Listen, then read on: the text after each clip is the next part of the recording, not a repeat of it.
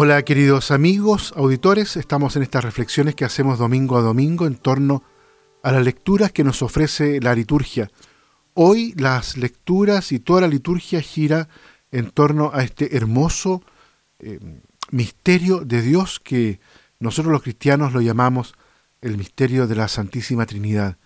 Y queremos en esta reflexión quizás no tanto explicar en qué consiste, porque en realidad, tal como la misma palabra lo dice, se trata de un misterio, y solo en el cielo vamos a tener la plenitud de lo que significa esta comunión tan profunda en la que está el Padre, el Hijo y el Espíritu Santo. Un misterio al cual nosotros solo accedemos por el don de la fe, y porque en el fondo Jesucristo es quien nos lo ha revelado. No se trata de un acceso que es fruto del discernimiento racional, del entendimiento, sino más bien la profundización, la penetración en la fe de todo aquello que Jesús nos ha revelado, nos ha comunicado y que está en los evangelios.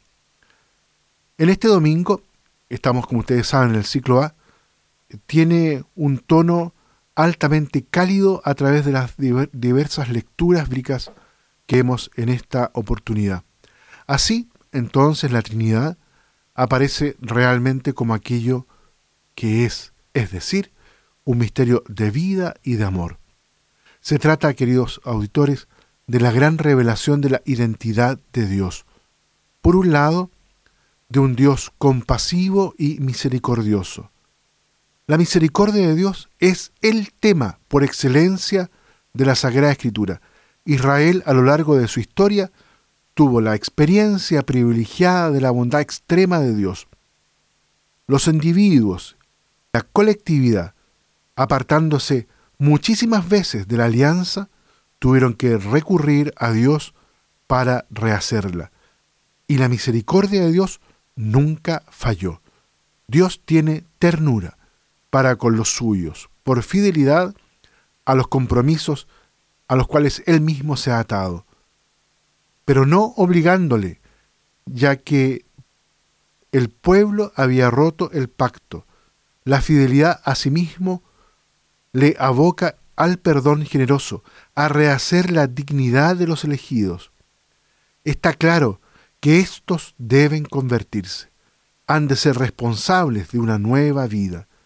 La misericordia de Dios viene destacada también por un amor de madre, según lo del profeta. Aunque una madre se olvidara de su pequeño, Dios nunca se olvidará de Israel. Moisés ha subido al Sinaí y el Señor bajó en la nube y se quedó él allí.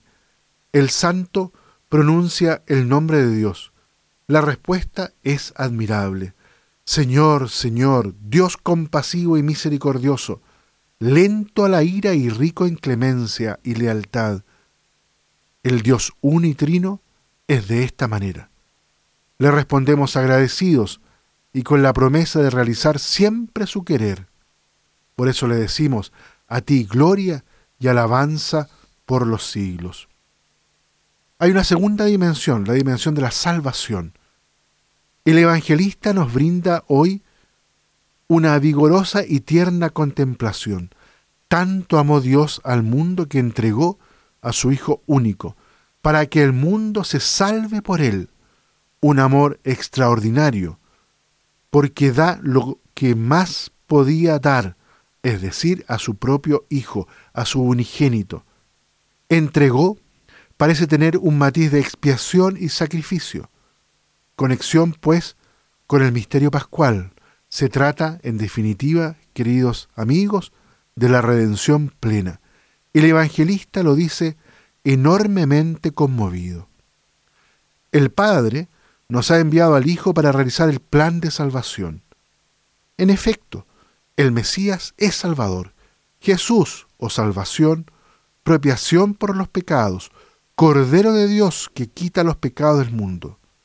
Todo esto pide en el discípulo una entrega total y plena, consistente en la fe que acoge la palabra y la pone en práctica. El verdadero amor a Cristo se expresa profundamente porque lo hemos recibido como un don. amamos a Jesucristo porque lo hemos recibido como un don a Él, porque Él se ha entregado a cada uno de nosotros como ofrenda, como un don, como un regalo por parte de Dios nuestro Padre. Una oración, y esto para terminar. Recitar el versículo del aleluya que está en las lecturas de hoy. Gloria al Padre, al Hijo y al Espíritu Santo, al Dios que es, que era y que vendrá. Así queremos agradecer la misericordia de Dios que ha obtenido su plenitud en Cristo. Hacer propia la oración sobre también en este día, especialmente aquella de las ofrendas. Ser transformados en ofrenda permanente para la gloria de Dios. Muy bien, queridos amigos, dejamos la reflexión de este domingo hasta aquí. Que Dios los bendiga a todos y a cada uno.